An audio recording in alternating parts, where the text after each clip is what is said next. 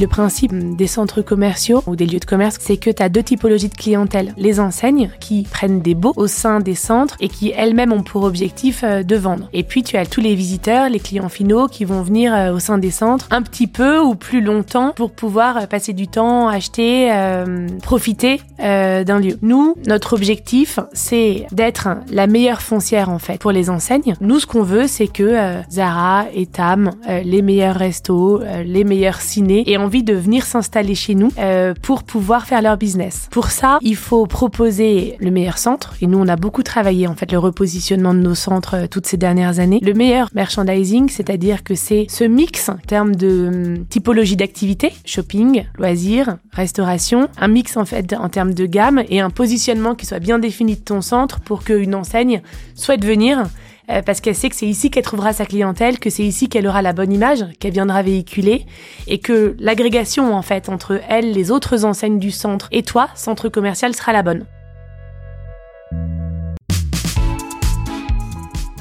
Bienvenue sur Marketing Stories, le rendez-vous des experts du marketing. Je suis Thibaut Renouf, CEO chez Partout. À chaque épisode, je serai accompagné d'un acteur du marketing qui nous racontera sa marketing story. Entre retours d'expérience, anecdotes de parcours, tips et méthodes actionnables, nos invités vous révèlent tous les secrets de leur stratégie marketing, leurs doutes et leurs réflexions sur des thématiques autant métier que développement personnel. Juste avant de vous laisser avec notre invité du jour, n'oubliez pas que vous pouvez vous abonner et nous laisser un avis sur votre plateforme d'écoute.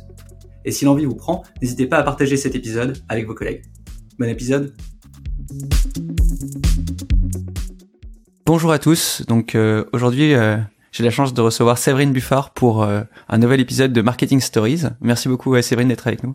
Bonjour Thibaut. bah, la première question, c'est un peu la question qu'on pose à, à tous nos invités. Est-ce que tu peux un peu te présenter, nous raconter ton parcours, qui tu es? Oui, je m'appelle Séverine Buffard, j'ai une bonne quarantaine d'années. Je suis parisienne la semaine, normande le week-end, j'ai trois enfants. Professionnellement parlant, je suis directrice marketing d'Altarea Commerce. Altarea, c'est le premier développeur immobilier de France et moi, je suis en charge du marketing et de la communication des lieux de commerce. Super. Alors, euh, donc on a on a un peu vu ton parcours avant. Il y a donc euh, une carrière euh, relativement longue, notamment dans l'hôtellerie. On va parler d'Altarea puisque c'est ton poste actuel. Mais au, début de ce podcast, j'aimerais bien qu'on qu'on voit un peu quel a été ton parcours, quels ont été tes choix de carrière. Je pense que c'est important pour pas mal d'auditeurs qui qui justement parfois se posent des questions sur quel type de marketing faire, quel type d'industrie euh, côtoyer et donc euh, peut-être euh, faire une première passe globale sur ton parcours et ensuite peut-être regarder plus précisément certaines expériences et, tes retours. Avec plaisir. Moi, quand j'étais petite, je voulais être directrice de Club Med. Et donc, euh, élève, j'ai suivi un chemin assez classique à travers une école de commerce et autres, mais j'ai toujours fait des, des, stages, des, des, des tests dans l'hôtellerie, dans le tourisme et à l'international.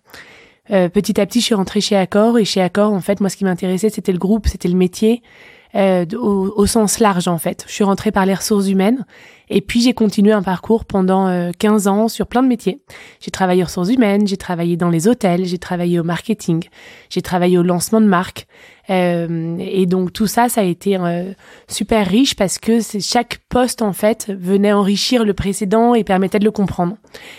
C'était une expérience euh, euh, intéressante. Et c'était donc au départ sur les RH et après sur la partie marketing, comment tu t'es euh, comment tu t'es formé? D'ailleurs, tu parles de, de Club Med, on a on a Club Med qui euh, qui va aussi passer dans le podcast Quentin Briard qu'on reçoit dans quelques semaines.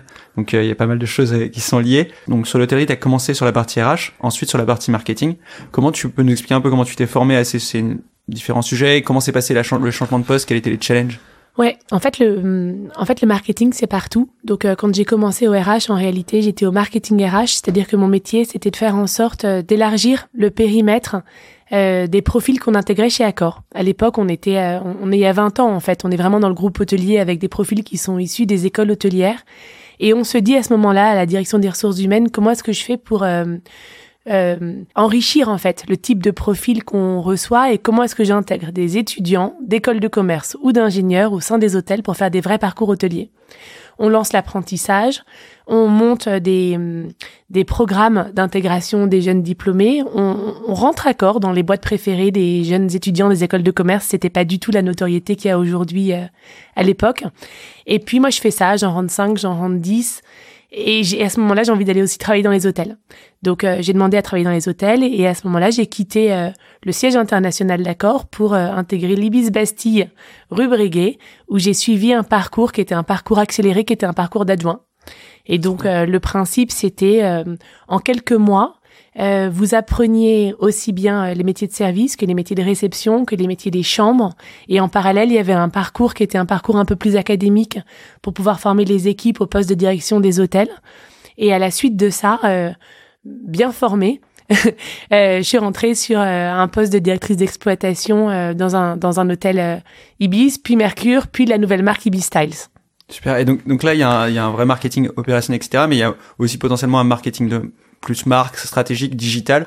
Comment, enfin, c'est quoi un peu les différents types de leviers marketing qu'il y a dans que tu gérais à ce moment-là? À ce moment-là, euh, dans les hôtels, je suis euh, business unit dépendante euh, d'une marque, en création de marque parfois. Les principaux leviers que tu as, c'est des leviers qui sont des leviers euh, de vente. Toi, tu es principalement, euh, toi, toi, sur un objectif d'image de l'hôtel et de vente de l'hôtel, avec en l'occurrence, pour moi à cette époque-là, 400 chambres à vendre tous les soirs, à différentes euh, catégories de clientèle, que ce soit bah, l'individuel que vous connaissez, les contrats corporate, des, des, des groupes loisirs, des équipages, euh, des groupes à faire, des séminaires, des, des, des énormes événements. Et donc c'est le mix de ça qui se développe aussi à ce moment-là à travers le revenu management qu'on cultive le plus en fait. Le reste est plutôt des images de marque qui sont portées par le groupe. Au bout de 3-4 ans, après avoir lancé une nouvelle marque qui est aujourd'hui B-Style, c'est avoir lancé le flagship euh, en France, on me propose euh, de prendre la direction marketing de Pullman en Europe. Et ça, c'est euh, une nouvelle étape en fait, dans la mesure où euh, c'est la fin de l'opérationnel pur et dur, euh, réception, hôtellerie, euh, revenu management, pour retrouver euh, un travail sur une marque qui se reconstruisait avec l'objectif de travailler un volet work hard, play hard sur des côtés qu'on appelait leisure, business et loisirs. Okay. Et là, tu avais une équipe que tu manageais euh, qui était en centrale. Comment c'était quoi un peu les, les, différentes euh Là, tu retrouves une équipe. Donc là, tu repars au siège. Donc, enfin, moi, j'adore euh, le principe de siège hôtel, hôtel siège, et qui est aujourd'hui ce que je retrouve aussi avec les centres commerciaux.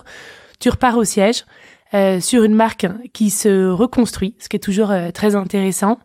Euh, tu es à la fois sur euh, la business unit et à la fois euh, sur la direction marketing monde, d'accord. Et ton objectif, c'est d'ouvrir les nouveaux hôtels. On a eu pas mal d'ouvertures à ce moment-là, notamment en Belgique, des transformations, la restructuration de, de, de, de, tous les hôtels Pullman de Paris et autres.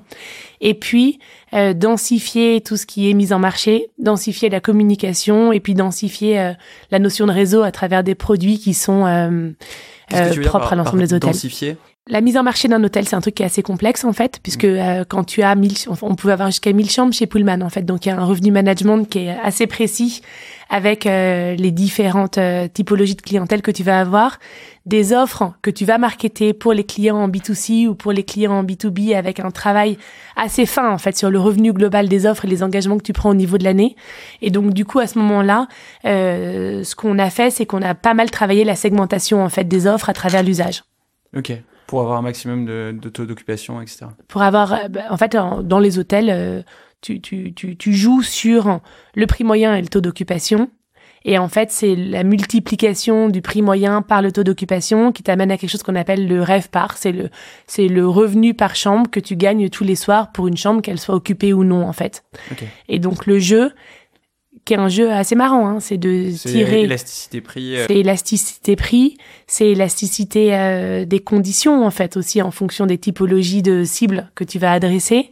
Et puis c'est euh, c'est le même sujet que je vais avoir aujourd'hui dans les centres commerciaux. c'est comment est-ce que tu fais pour remplir un lieu avec la meilleure qualité possible, la meilleure association possible des différentes cibles, puisque tu as des des, des gens qui fonctionnent bien ensemble ou qui fonctionnent moins bien ensemble pour obtenir le meilleur revenu global et la satisfaction la plus importante pour euh, les visiteurs ou pour les gens qui dorment dans tes hôtels. Ok. Et après cette expérience de VP marketing euh, chez Pullman, il y a aussi des sujets de formation. J'ai vu que tu es passé par l'ESCP. Il y avait aussi, euh, bah, tu es passé dans d'autres structures. Est-ce que tu peux nous refaire un peu le parcours à partir de cette expérience? Ouais. Alors, euh, Euh, chez Accor, donc j'ai fait pas mal de métiers. J'ai au marketing, j'ai travaillé aussi euh, bah, au marketing digital. Mais après 10-12 ans euh, chez Accor, je me suis dit que c'était peut-être le moment de refaire un grand push de marketing digital. Et à ce moment-là, j'ai refait une formation diplômante complémentaire de ma formation initiale à l'ESCP. Ce qui était intéressant, c'était ce qu'on retrouve toujours en fait, c'est les mix de profils. C'est-à-dire que quand tu associes des gens qui travaillent dans le produit, des gens qui travaillent dans le service, des gens qui travaillent euh, dans du start-up ou dans des entreprises euh, plus posées, t'obtiens euh, des ensembles qui sont chouettes. Donc j'ai fait ça à l'ESCP pendant un an. Et euh, c'est à la fin du parcours chez Accor, c'est ça? C'était à la fin du parcours chez Accor. En fait, euh, le parcours chez Accor, il a été extraordinaire, mais au bout de 15 ans, je me suis dit, euh, je change quelque chose, soit je change de de mari, soit je change de famille, soit je change de boulot.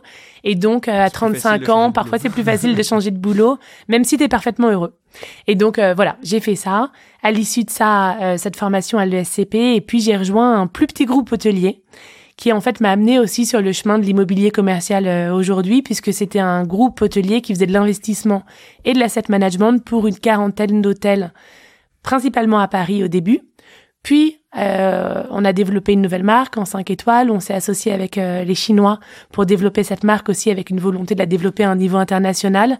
Et donc, au final, euh, tu associes dans le parcours toujours euh, différents moments que tu associes différemment et qui t'amènent au poste suivant. Ce travail-là où j'étais directrice adjointe de ce groupe hôtelier, c'était finalement la somme des expertises que j'avais acquises chez Accor, c'est-à-dire la direction de 40 hôtels au lieu de euh, hôtels un par un comme je pouvais le faire chez Accor, la direction de 800 personnes en ressources humaines, euh, qui était la somme en fait des équipes du siège ou des équipes des hôtels, là où j'avais pu le faire soit en siège, soit en hôtel chez Accor, la direction commerciale, euh, la direction euh, marketing aussi. Et donc, euh, ces volets-là, c'était très riche de les retrouver sur un seul poste, là où je les avais fait sur des volets plus experts les 15 années précédentes. C'est peut-être le, lequel le, challenge qui a été le plus dur durant cette phase parce que c'est un changement de poste aussi, une prise d'épaule sur sur du management. C'est quoi peut-être les, les, deux les deux gros challenges que tu as eu et peut-être des exemples concrets de, choses que tu as pu vivre euh. Les principaux challenges, je pense, c'est euh, quand tu as été nourri à l'école d'une euh, entreprise internationale structurée dans laquelle tu as travaillé de 22 ans à 35 ans et que tu rejoins volontairement et vraiment c'était le parcours que j'avais envie de faire une entreprise qui est à mi-chemin entre la start-up l'entreprise familiale et l'entreprise qui se structure réellement puisqu'on était un des plus gros acteurs du marché dans l'asset management hôtelier en France, euh, tu découvres un nouveau monde. Ouais, clairement. je fais ces conseils à, partout et euh, c'est vrai que c'est un changement assez assez majeur. On découvre que bah, faut processer, il faut structurer. Exactement. Tout n'est pas aussi rigoureux que dans notre idéal. Et ça c'est marrant parce qu'il y a des choses qui te semblaient évidentes euh, et qui en fait le sont pas, donc que tu mets en place. Et ça c'est relativement facile. Il y a tout ce qui est évident, qui est euh, les 15 ans euh, que tu as acquis en fait dans euh, la plus grosse structure sur des postes précis et que tu sais remettre en œuvre assez simplement dans, dans un autre univers sur la quarantaine d'hôtels et sur le siège. Ça, c'est passionnant et c'est vraiment finalement relativement facile. Et il y a toute une différence aussi en termes d'entrepreneuriat euh, de, de, de si tu demandes pas, t'as pas, de euh, je vais y aller et puis euh, on va tester. Enfin, t'as as tout ce système de POC vraiment assez rapide en fait en termes de mise en place que j'ai découvert à ce moment-là et qui que j'ai trouvé passionnant aussi. Ok. Et, et, le, et le, bah, la fin de cette aventure et l'arrivée chez Altaria, c'était quoi un peu les raisons euh, Qu'est-ce qui t'a poussé à, à changer euh, et à passer chez Altaria Trois ans dans cette entreprise euh, euh sur laquelle donc j'avais j'avais j'avais cette fonction de directrice adjointe de l'entreprise. les éléments dont je te parlais, qui étaient les éléments d'apport, qui avaient tous été réalisés globalement. La création d'une marque en cinq, en cinq étoiles qui fonctionne bien aujourd'hui, qu'on a pu faire, qui s'appelle Maison Albar Hotel. Okay. le travail sur différents hôtels et puis en fait, bah, à la fin d'une étape, c'est-à-dire que non, mais trois ans, c'est déjà une moi j'ai toujours fait des cycles de trois ans euh, et en fait là j'étais à la fin de ce cycle de trois ans sur lequel euh, euh, j'avais un, un nouveau ressort en fait qui me donnait envie d'aller euh, euh, revoir un autre monde. Et en fait cet autre monde c'était pas forcément ou en tout cas pas tout de suite un monde hôtelier puisque finalement on arrive à des moments où, où tu as fait quand même pas mal de métiers dans l'hôtellerie et où j'avais envie de redécouvrir un nouveau secteur Et puis à ce moment-là, j'ai été appelée pour Altaria. Et juste pour finir sur la partie hôtellerie, euh, c'est quoi les grands changements qu'il y a eu entre l'hôtellerie du début de ta carrière et l'hôtellerie d'aujourd'hui? Peut-être euh, les trois grandes choses que tu as vu évoluer et tu t'es dit waouh, euh, je me serais pas attendu à ce que ça évolue à ce point ou euh... bah, c'est une folie les changements qu'il y a eu. Enfin, on parle des années euh, 2002 à 2018 dans l'hôtellerie. C'est euh, l'arrivée du digital évidemment. C'est l'arrivée d'Airbnb. Donc ces deux euh, facteurs-là, alors tu vas me dire ils sont liés, mais pas complètement parce que hum, Airbnb a transformé notre produit finalement et notre façon d'aborder les clients et le digital avait, avait déjà euh, changé la façon d'approcher les choses. Mais moi je vois aujourd'hui euh, un parallèle entre euh, l'arrivée d'Airbnb dans l'hôtellerie et puis l'arrivée évidemment de l'e-commerce euh, dans le commercial, enfin dans le monde commercial. Quand, Airbnb est arrivé, en fait, au début, on a trouvé que c'était génial parce que euh, ça remplissait les 10% qui nous manquaient en taux d'occupation. Et puis ensuite, on a compris, en fait, deux, trois points par rapport euh, aux contraintes qu'on pouvait avoir. Ce qui est intéressant, au-delà de ça, que, tout le monde connaît les guerres euh, entre Airbnb, les hôtels et autres, euh, ce qui est très intéressant, c'est plutôt le fait que ça nous a fait penser le modèle. C'est-à-dire que même en, en en 2010, par exemple, tu continuais à réfléchir en te disant euh, la majorité du chiffre d'affaires, elle est faite dans les chambres, le reste c'est accessoire, les espaces en bas. Ça me fait penser à le podcast qu'on avait fait avec Romain Rouleau, euh, qui est passé aussi. Bah, qui était chez Accor en même temps que moi. Exactement, qui était chez Accor et qui est maintenant chez euh, Castorama. Et, euh, et, justement, on a pas mal parlé de repenser, enfin, d'avoir repensé un peu le modèle euh, d'Accor. Bon, j'invite tous les auditeurs à écouter aussi cette partie-là, qui était aussi intéressante. mais ouais, je pense qu'il y a eu un gros, une grosse réinvention du modèle économique et euh, le fait un peu de se séparer euh, presque des murs quoi et de repenser sur quelque chose de plus serviciel, plus expérientiel. C'est ça. En fait, t'as euh, d'un côté repenser l'immeuble en tant que tel, repenser l'immeuble en tant que tel et c'est ce que j'ai vu aussi ensuite parce qu'on gérait principalement des boutiques hôtels. Repenser l'immeuble en tant que tel, c'est te dire le revenu, il est pas uniquement dans les chambres, le revenu il est en bas. Le revenu, il arrive par la vie que je propose à tous ensemble et par les services que je propose au sein de l'hôtel. Ouais. Ça, ça a tout changé parce que ça a changé la construction, ça a changé la largeur de l'offre de ce que tu proposais, ça a changé ta façon d'aborder les gens, ta façon de leur parler. Enfin, au lieu de dire mon lit, il est quali, tu disais euh, mon lit, il est évidemment qualitatif, mais au-delà de ce lit qui est qualitatif, voilà ça, ça, ça que je propose et les moments que je te propose. Ouais. Donc ça, c'était incroyable. La transformation en asset management, bon, je pense que c'est quelque chose qui est euh, euh, de fond et euh, qu'on vit aussi aujourd'hui hein, dans l'immobilier commercial, puisque petit à petit, moi je l'ai vécu dans les hôtels et aujourd'hui je le vis dans l'immobilier commercial. On a petit à petit la volonté de gérer de plus en plus d'hôtels ou de centres pour tiers. Okay, ça nous passe, à ça nous fait la transition sur ton métier actuel. Est-ce que tu peux un peu rappeler le métier d'Altaria, les grandes dynamiques et aussi ton poste, à quoi ça Bien sûr. Alors, Altaria, c'est le premier développeur immobilier de France. Altaria, c'est Cogedim. Altaria, c'est Pitch. Altaria, c'est Histoire et Patrimoine. Altaria, c'est la construction d'immeubles de bureaux. Enfin, Altaria, c'est un ensemble de marques et d'expertise. Et Altaria, c'est aussi à l'origine et toujours aujourd'hui euh, une foncière de commerce c'est 5 milliards de valorisation, c'est une quarantaine de sites, de lieux de commerce en fait, on n'aime plus trop le terme euh, centres commerciaux, qui sont en France, en Espagne, en Italie. Est-ce que tu as peut-être des noms de centres ouais. commerciaux euh, que les gens puissent... Alors, les, les, les, les noms des centres commerciaux, c'est par exemple Bercy Village, c'est par exemple euh, un Cap 3000 à Nice, c'est par exemple la gare Montparnasse. Tu vas me dire, euh, pas de rapport entre les trois.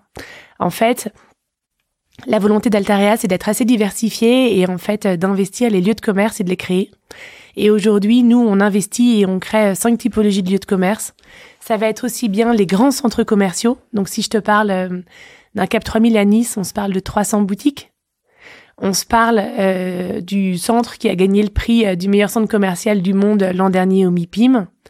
Euh, et donc, tu as un lieu qui est à côté de l'aéroport de Nice, face à la mer, qui accueille euh, depuis euh, 1969 euh, les Niçois, les internationaux, et qui c'est une folie. Comment comment on gagne le prix du meilleur centre commercial du monde? C'est c'est quoi les critères pour alors, on, on achète un centre en 2014, on le repense et on le repense comme un comme un, un peu comme un hôtel, si tu veux. C'est-à-dire que les codes de l'hospitality ont été euh, intégrés dans toute la réflexion sur la transformation de ce centre.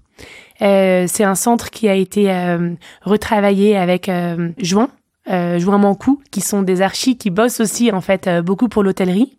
On le tourne face à la mer. En fait, à l'origine, Cap 3000, ça s'appelle Cap 3000 parce qu'il y avait 3000 places de parking. Et les Niçois, ils s'en fichaient, en fait, d'avoir la mer. Ils l'avaient toute la journée. Et avec l'évolution, avec l'évolution des mentalités, on a recréé toute une ouverture sur la mer. Et aujourd'hui, on l'a étendu aussi, on a intégré toutes les marques internationales. Tu as, un, immense Apple, tu as, euh, tu as à la fois euh, toutes les marques qui vont venir structurer euh, un centre. Tu as plein de marques qui sont nouvelles. Tu as beaucoup de loisirs. Tu sais, on est autour euh, du retailtainment, c'est-à-dire qu'on va au-delà du centre commercial pour proposer des moments de vie, des moments de plaisir. Donc tu fais tout ça. tu as des équipes qui sont investies tu postules et tu gagnes, t'es trop content. Bah félicitations, franchement, et c'est marrant de, voir à la fois comment ça mêle des expertises différentes, à la fois des expertises un peu bah, d'achat immobilier, de repenser l'espace, de d'animer et de faire venir les bonnes euh, euh, les bonnes enseignes. Et, donc par rapport à ça, euh, un, une des questions aussi que j'avais, c'était comment comment tu différencies un peu tes actions qui vont être tournées pour faire venir les bonnes enseignes dans ton centre, et de l'autre côté, bah, faire venir bah, les clients finaux pour que ces enseignes génèrent du chiffre d'affaires et finalement que que le business tourne.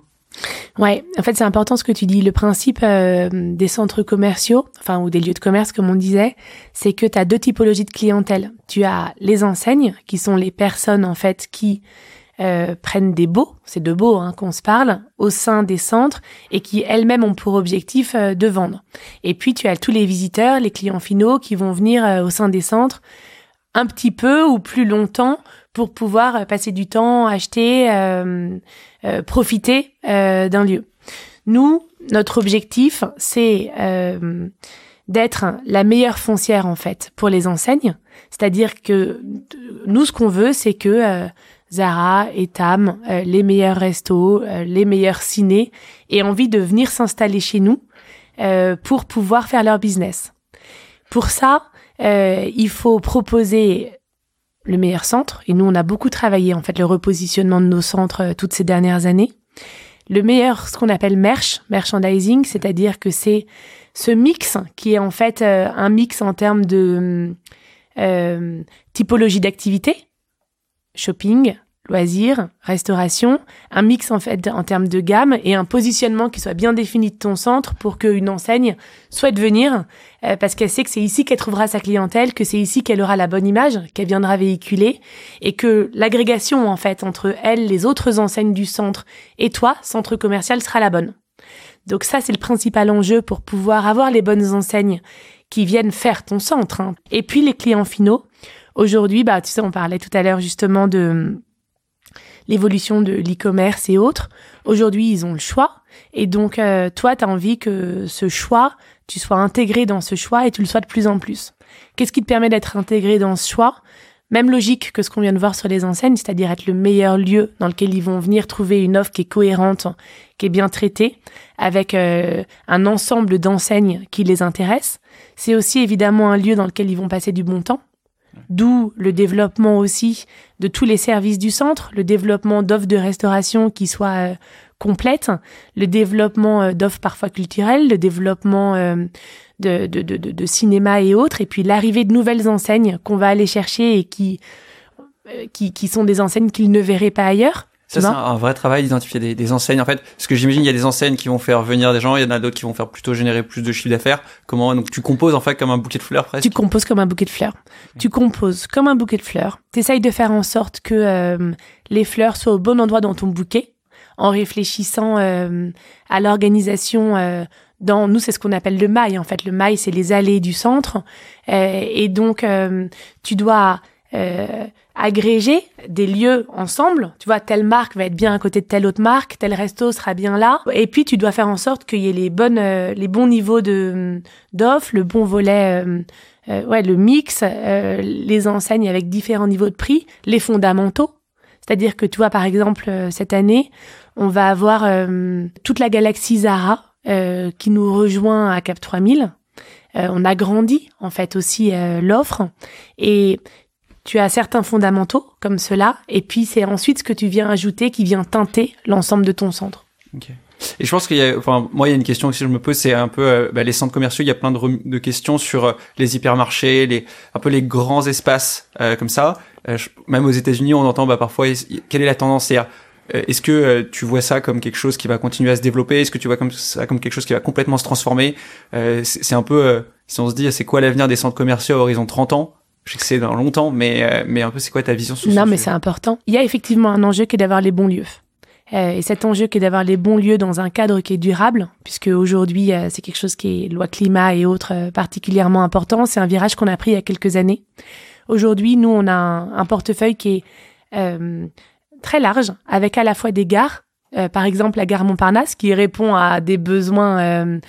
Enfin, l'objectif c'est de d'être sur le parcours des gens dans un cadre de mobilité qui sont durables, euh, des lieux comme euh, Cap 3000 ou autres qui sont des lieux dans lesquels on, va venir, euh, qui sont des vrais lieux de destination en fait. Tu as 300 enseignes, tu as des restaurants et donc aujourd'hui tu as une offre qui est suffisamment large et suffisamment pointue et bien positionnée pour être vraiment valorisée si tu veux. Tu as une autre catégorie euh, de produits qui elle-même a bien résisté, a très bien résisté même pendant le Covid et qui correspond euh, à l'attente des gens aujourd'hui. C'est ce qu'on appelle les retail parks. Les retail parks, c'est euh, les grandes surfaces, souvent sur le bord de l'autoroute. Les moyennes surfaces sur le bord de l'autoroute. C'est pas forcément des hypermarchés, ça va être des grands magasins de sport, ça va être des grands magasins d'ameublement. Et ça, ça correspond réellement à des attentes, en fait, des clients et des enseignes. Tu vois? On a développé aussi dans le cadre de la ville du quart d'heure la construction de nouveaux quartiers. Et euh, tu as peut-être vu par exemple la construction d'ici cœur de ville qu'on a inauguré il y a trois mois. Euh, la construction euh, d'un quartier à Beson, à Bobigny, à Toulouse. Ça me fait penser un peu à Jean-Jacques Tougloa qu'on a interviewé enfin, sur la partie Vinci Immobilier qui a pas mal parlé aussi de réhabilitation des centres-villes, des espaces qui étaient un peu un peu en friche ou zone industrielle presque, et, avec une volonté de son côté. Et je pense que ça fait. C'est exactement ça. Et en fait, ça c'est fondamental. C'est euh, tu, euh, je prends ici cœur de ville. Ici cœur de ville, euh, il y avait un le centre de recherche d'Orange euh, qui était fermé et en fait tu avais une ville qui était euh, avec un tout un lieu qui était mort, tu pouvais plus traverser la ville par certains endroits. Et il y a quelques années, dans le cadre de la réflexion sur sa ville, le maire a sollicité euh, différentes entreprises immobilières et Altarea a, gagné et a défini de construire un nouveau euh, cœur de ville avec lui, avec euh, toute une réflexion citoyenne en fait sur qu'est-ce que vous imaginez comme cœur de ville dans un cadre durable. Et on a inauguré en octobre un endroit dans lequel tu as 600 logements, tout type de logements euh, des primo-accédants, euh, des logements sociaux. Tu as une résidence euh, pour personnes âgées. Tu as une crèche. Enfin, tu as des bureaux. repense presque la société. C'est incroyable. Tu as une trentaine de commerces dont des enseignes qui arrivent justement pour la première fois en centre-ville. Tu as un Cultura, euh, tu as par exemple un nouveau format ID Kids, euh, tu as un grand ciné UGC, et tu as tout ça au cœur d'une forêt urbaine qui permet aujourd'hui aux lycéens de traverser la ville euh, dans un poumon vert en fait et de se réapproprier ce quartier. Et on l'a vu dès le premier jour, c'était très très intéressant de voir les gens se réapproprier le quartier dès le premier jour. Et ça, c'est la construction de la ville dans le cadre de la ville du quart d'heure, avec un volet durable, t'es sur une boucle, euh, t'es sur la géothermie et autres. Et c'est ça aussi les nouveaux formats de commerce. Donc en fait, je pense que quand on parle euh, commerce, et c'est pour ça que j'insistais en début par rapport à, au terme centres commerciaux, le commerce, c'est évidemment les centres commerciaux, mais c'est plus généralement les lieux de commerce, c'est-à-dire les boutiques en pied d'immeuble dans le cadre de quartier, c'est-à-dire les gares, avec aujourd'hui Montparnasse qu'on a complètement reconstruit, enfin transformé sans ajouter un mètre carré, dans le cadre, si tu veux, d'un d'une réflexion qui est très durable. Euh, et puis il y a euh, il y a d'autres gares qui sont en transformation et qui s'appuient justement à toutes les notions de ville du quart d'heure. C'est euh, la transformation de lieux en centre-ville. L'an dernier, on a réhabilité les halles de Toulon. Je sais pas si tu vois. C'était les halles, un marché qui était fermé. Et en fait, c'est devenu une halle Biltoki dans laquelle tu as plein de petits commerçants de bouche et une forte animation qui viennent euh, ensemble réhabiliter en fait, enfin poser une pierre dans la réhabilitation d'un cœur de ville. Et, tous ces euh, un peu ces cahiers des charges, etc., ces aspirations, elles viennent des, des pouvoirs publics, elles viennent des, des départements, des mairies, etc., ou c'est c'est quelque chose qui est citoyen. Enfin, comment ça fonctionne un peu? Qui décide si on veut euh, des métiers de bouche ou si on veut un parc, etc. Mmh, le commerce, bon, le commerce, je pense que c'est l'origine de la vie, hein, le commerce, et donc c'est quelque chose de très partagé. Donc évidemment, euh, euh, les villes sont très impliquées en fait dans les lieux de commerce qu'elles peuvent avoir. Donc tu as des discussions euh, très très régulières avec les villes. Euh, tu travailles avec euh, les enseignes, elles sont intelligentes les enseignes, elles savent où elles seront bien, ce qui aura du sens. Et nous, c'est le métier de nos équipes, c'est le métier de nos équipes commerciales, d'asset management, de développement, que d'imaginer ce que sera le commerce euh, de demain, pouvoir euh, proposer et le meilleur produit. Tu réfléchis loin. Hein. Là, en ce moment, par exemple, on a euh, bah, la gare d'Austerlitz, par exemple. Tu vois, la gare d'Austerlitz, dans quelques années, elle sera complètement réhabilitée. Euh, transformée et euh, beaucoup plus euh, facile, vivante, fluide pour les voyageurs. Bah ça c'est là, c'est le travail et de, de, de, toutes les équipes et de la SNCF et de nous et de trois autres groupements et des citoyens puisqu'il y a des réflexions citoyennes et de la ville puisque les villes sont impliquées. C'est vraiment la transformation de la ville et la transformation de la ville, c'est l'assemblage de toutes ces parties prenantes en fait. Hyper intéressant. En vrai, c'est, c'est passionnant je trouve comme sujet parce que c'est beaucoup plus vaste et, et large comme, euh, comme réflexion que, que simplement des, des lieux de business. Euh, c'est aussi des lieux de vie. Il y a un autre euh, aspect, tu parlais tout à l'heure des nouveaux formats. donc partout on travaille avec pas mal de, d'enseignes, de clients qui, qui nous parlent de ces nouveaux formats et notamment de tous les lieux éphémères. Nous, ça nous pose des questions un peu techniques sur des questions de création de fiches et de suppression ensuite, évidemment, etc. Donc c'est, c'est un peu compliqué à gérer, je dirais, mais mais en même temps, j'ai l'impression qu'il il y a de plus en plus ces nouveaux formats, c'est je sais pas des points de vente dans d'autres points de vente avec des petits corners, etc. Comme une association un peu de toutes ces marques et, euh, même des choses qui apparaissent, qui font venir des gens puis qui disparaissent pour créer un sentiment d'attente. Euh, est-ce que tu peux nous raconter un peu euh, le futur peut-être des, des lieux éphémères? Quelle est la tendance sur ce sujet hein? En fait, il y a plusieurs euh, il y a plusieurs euh, tendances en même temps. Là, tu parlais des shop-in-shop, c'est intéressant. C'est effectivement euh, les shop-in-shop, les capsules et autres qui sont l'association de deux euh, enseignes qui ont différents niveaux de notoriété, différents types d'offres et tout ça pour vendre mieux et pour créer une offre qui est plus globale et créer plus de plaisir et de chiffre d'affaires.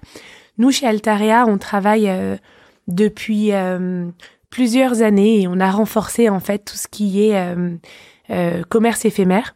Alors le commerce éphémère, c'est à la fois beaucoup de d'activités. Ça recouvre aussi bien euh, un concessionnaire auto qui va venir pendant une semaine présenter sa nouvelle voiture sur un dans un centre commercial. Pourquoi? Parce que c'est l'occasion de venir à la rencontre de tes clients et de pouvoir euh, euh, être au, croisement des flux et leur présenter en fait, venir toi à eux et leur présenter une offre que tu qu'ils n'auraient pas vue sinon. Tu vas avoir euh, des nouvelles marques qui ont envie de tester elles aussi euh, euh, le marché et d'aller aussi à la rencontre des clients. Alors ça peut être des DNVB, on va on va en parler. Ça peut être aussi des marques qui étaient par exemple que en wholesale et qui dans leur stratégie retail décident d'implanter petit à petit des magasins en propre et qui donc vont commencer par se tester. De, cette stratégie de wholesale versus euh, retail, enfin des exemples de marques qui ont testé un peu. Euh... Ouais, euh, par exemple euh, Millet euh, l'an dernier est, globalement sorti, enfin a, a, une stratégie de retail qui consistait à s'implanter en propre sur des magasins propres. Donc on a travaillé par exemple avec eux. Euh, tu vas avoir des marques comme euh, euh, Waterdrop, par exemple, qui vont décider de rentrer dans le retail pour proposer leur offre. Et là, nous, on va les intégrer dans un premier temps, par exemple, dans le mail sur un kiosque, et ensuite, on va les intégrer dans une boutique, et ensuite, tout ça va faire des petits et ils vont rentrer dans le réseau. T'as des marques. Euh, enfin, un doigt dans l'eau et Exactement. C'est assez rigolo. On a ouvert plusieurs euh, magasins des Georgettes aussi cette année qui euh, font une, tu sais, dans la petite bijouterie. C'est au croisement de plusieurs choses. Tu vas avoir une évolution dans la structure même financière en fait de ces marques-là qui à un moment vont changer leur modèle financier et vont décider de, de, de, de prendre plus de place aussi euh, et le, le, commerce physique est aussi euh, aujourd'hui une manière super de retourner à la rencontre des clients. Tu parlais des DNVB, peut-être euh, redéfinir le terme pour ceux qui ne connaissent pas. Les DNVB, c'est il y a 4-5 ans que, que, ça, que ça a commencé à sortir. Il y a 3 ans, nous il y a 3 ans on a lancé une boutique spéciale pour les DNVB. Les DNVB, c'est les Digital Native Vertical Brands. C'est ces, ces, marques qui sont nées sur le web. Exactement, le slip français et tout ça en, en direct to consumer. Euh, ces marques-là euh, ont petit à petit euh, vécu des coûts d'acquisition qui étaient de plus en plus importants et en fait ont eu envie à un moment euh, d'aller à la rencontre de leurs clients. Et ce qui est hyper amusant, c'est que tu vois l'évolution aussi toi dans ton dans le rapport que tu peux avoir avec les marques, c'est-à-dire que nous, quand on a lancé un concept store, enfin un experience store, spécialement dédié notamment à ces marques-là, c'est plutôt nous qui leur proposions euh, de venir, si tu veux, pour pouvoir euh, euh, faire découvrir leur offre. Et aujourd'hui, tu vois que ces marques-là ont compris qu'en fait l'expérience, la rencontre avec le client, les coûts d'acquisition aussi hein, étaient tels que rien ne remplaçait cette présence-là. Et ce qu'on remarque, c'est que euh, et ce que nous disent en fait euh, ces marques-là, c'est que ce qui les fait marcher, c'est leur interaction entre les rencontres qu'elles vont faire le samedi dans le lieu de commerce avec le client, du coup ce qu'elles vont recréer derrière, euh, le, le flux positif qui va être créé aussi avec tout ce qui est réseaux sociaux et qui va permettre d'animer aussi bien toute la vitrine digitale et les ventes sur Internet que la rencontre en physique euh, des clients. Et en fait, petit à petit, un espèce de cercle vertueux qui se crée et qui permet, bah, de petit, tu deviendras grand. Ouais, et, enfin, je vois ces, ces idées de un peu showroom, etc. On vient dans le magasin et potentiellement ensuite on va racheter euh, sur sur internet. Comment vous vous y retrouvez en termes même de business? Alors, il y a des beaux, donc, euh, mais est-ce qu'il y a aussi, c'est quoi un peu le business model? En fait, on, on, a on a plusieurs modèles qui permettent à des marques nouvelles de venir s'intégrer. Alors on a euh, qui et en fait ces modèles sont plus ou moins engageants, disons. Et donc ça va commencer en fait avec le fait d'être présent pendant quelques jours, quelques semaines euh, dans un centre. Euh, ça va continuer par le fait de pouvoir intégrer une boutique euh, dans ce qu'on appelle un, un pop-up. Et en fait, ces boutiques en pop-up nous, on a, on a une boutique, par exemple, euh, qui est spécialement dédiée à ça. Donc, on peut intégrer 20, 30 marques sur des modèles qui sont euh, plus courts, euh, qui sont des modèles d'intégration dans un magasin global et qui permettent aux marques de venir se tester. Donc, c'est pas un bail classique, c'est des conventions, en fait, dans lesquelles on peut les accueillir et dans lesquelles on a... c'est nous qui, c'est nous qui sommes en charge de tout ce qui est hard, en fait, c'est-à-dire les équipes, c'est-à-dire euh, tout ce qui est système de caisse, c'est-à-dire tout ce qui est Paris, enfin je, comme dans les aéroports, etc. où il y a plein de petits. Euh, et, et, toi, tu proposes à la marque en fait de juste venir avec son expertise et venir s'installer pour venir à la rencontre des clients. Donc en fait, tu allèges de toutes les complexités de prendre une boutique et autres pour lui permettre de se concentrer sur ce qu'elle sait faire, sur son produit et sur l'approche des clients. Donc ça, c'est un modèle. Et ensuite, tu peux avoir un autre modèle qui est de prendre une boutique toute seule, effectivement, euh, pour d'abord se tester avant de rentrer dans un modèle qui est plus classique sur un bail commercial. Ok. Euh, très clair. Et aussi, euh, je ne sais pas si à quel point cette question, c'est il y a des beaux. Est-ce qu'il y a des de, une participation? Il y a potentiellement des redevances marketing sur les beaux classiques. Est-ce qu'il y a aussi des commissions sur les ventes qui vont vous pousser à essayer de faire venir le maximum de personnes dans les, les boutiques? Comment ça fonctionne juste cette partie-là? Alors, en, en, général, un contrat avec une enseigne, c'est un bail qui est souvent euh, de, de, plusieurs années, hein, c'est des, des, beaux classiques, euh, avec effectivement une contribution marketing qui permet euh, au centre de proposer une offre globale pour tous les clients finaux en fait. Et pour, si tu veux, une boutique, je prends par exemple n'importe quelle boutique, elle va avoir le nom de la boutique et ensuite le nom du lieu dans lequel elle est. Et en fait, c'est l'association des deux qui est hyper importante. Donc, il faut du marketing pour le lieu qui voilà. bénéficie à la boutique. Exactement. Et en fait, euh, euh, la différence entre une boutique en pied d'immeuble qui va être toute seule et une boutique dans un centre commercial, par exemple, c'est tous les services qui sont associés, c'est toutes les autres boutiques qui sont à côté, c'est toute l'animation que tu vas amener. Et ça, c'est euh, la globalité du lieu. On aime aller à tel endroit et pas à tel autre au-delà de la boutique. Donc ça, si tu veux, c'est le marketing du lieu qui est hyper important et qu'on fait avec les boutiques. Et pour ça, il y a une contribution marketing effectivement qui est associée au beau. Et ensuite, effectivement, dans les contrats, il y a des systèmes euh, classiques qui sont des systèmes euh, fixes et des systèmes variables qui constituent euh, la globalité de nos beaux. Ok, hyper clair. C'est plus une question personnelle de, curiosité écoute, bah, je pense qu'on a, on a balayé pas mal de sujets. Je pense qu'il y aurait mille autres sujets euh, à balayer.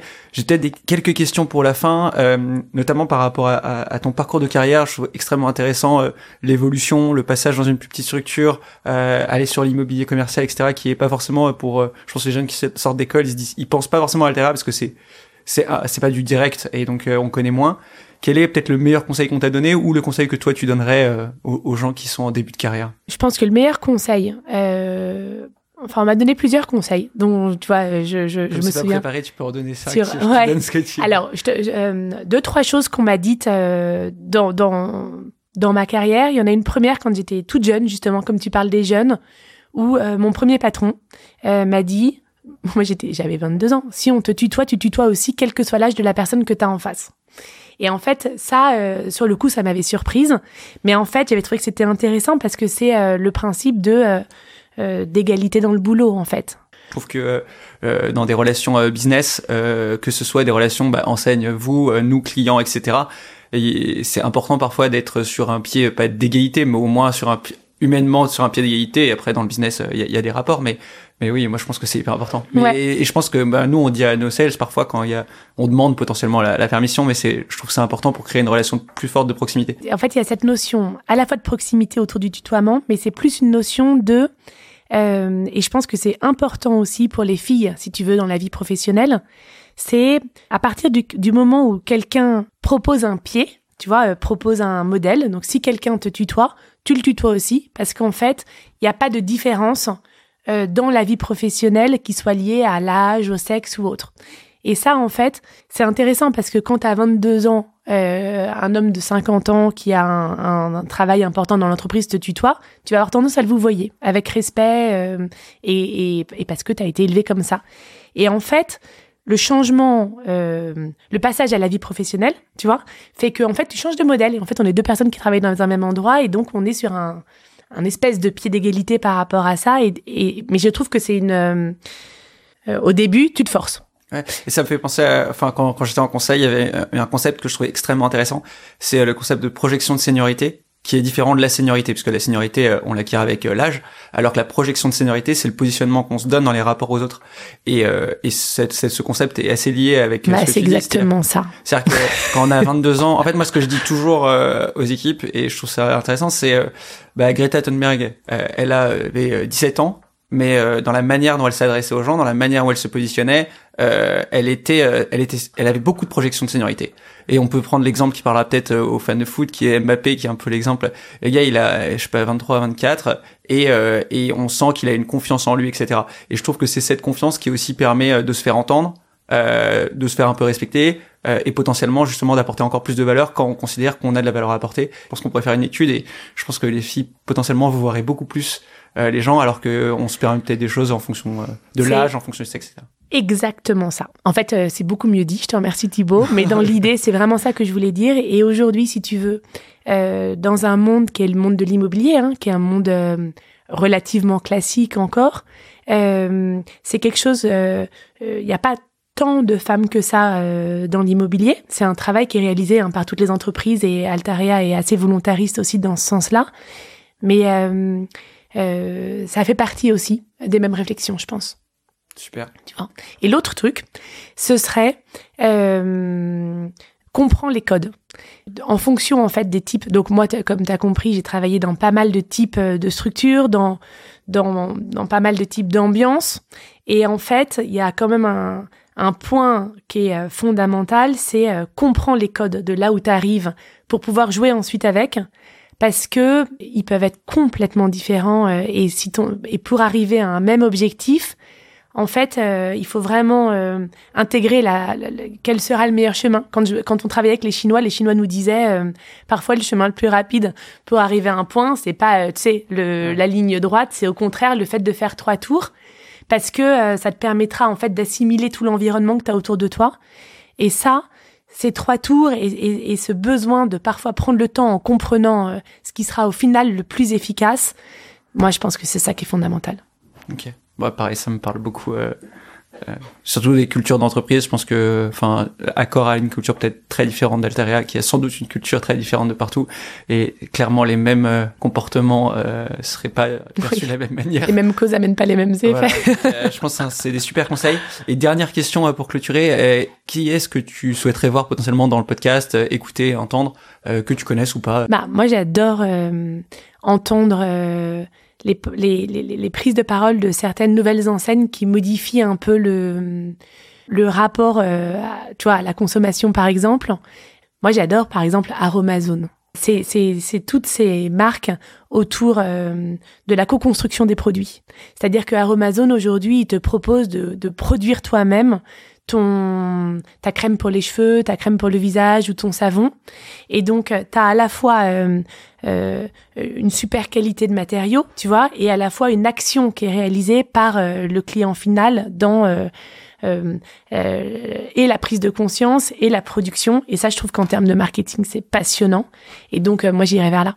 C'est vrai parce que on a tendance nous à se dire on va on va inviter nos clients ou nos prospects etc et, je pense qu'il y a un débat qu'on a avec Chaz euh, qui est notre directrice marketing avec qui euh, j'anime le podcast, c'est c'est de savoir si on doit un peu sortir de notre notre typologie de clientèle euh, et apporter justement d'autres types de même des des, des NVB des NVB ou ou même des startups ce qu'on a commencé à faire aussi et justement il y a, je pense que c'est un peu ce débat sur le podcast et c'est cool de voir que potentiellement ça peut intéresser aussi des sujets qui sont un peu en dehors ce qui va pas forcément dans mon sens parce que je pousse plus pour des enseignes mais mais ça va dans le sens je pense global du podcast qui est de de donner le maximum de conseils aux responsables marketing de manière générale. Merci beaucoup Cyrine, c'était euh, hyper intéressant. Euh, merci à vous, c'était un euh, plaisir. Bah, merci à tous pour nous, de nous avoir écoutés. Excellente journée. C'était Marketing Stories, le podcast des experts du marketing. Si vous êtes toujours avec nous, c'est que le parcours de notre invité vous a plu. N'hésitez pas à nous laisser un avis 5 étoiles et un commentaire pour nous faire part de vos retours. Merci pour votre écoute et à très vite pour un nouvel épisode de Marketing Stories.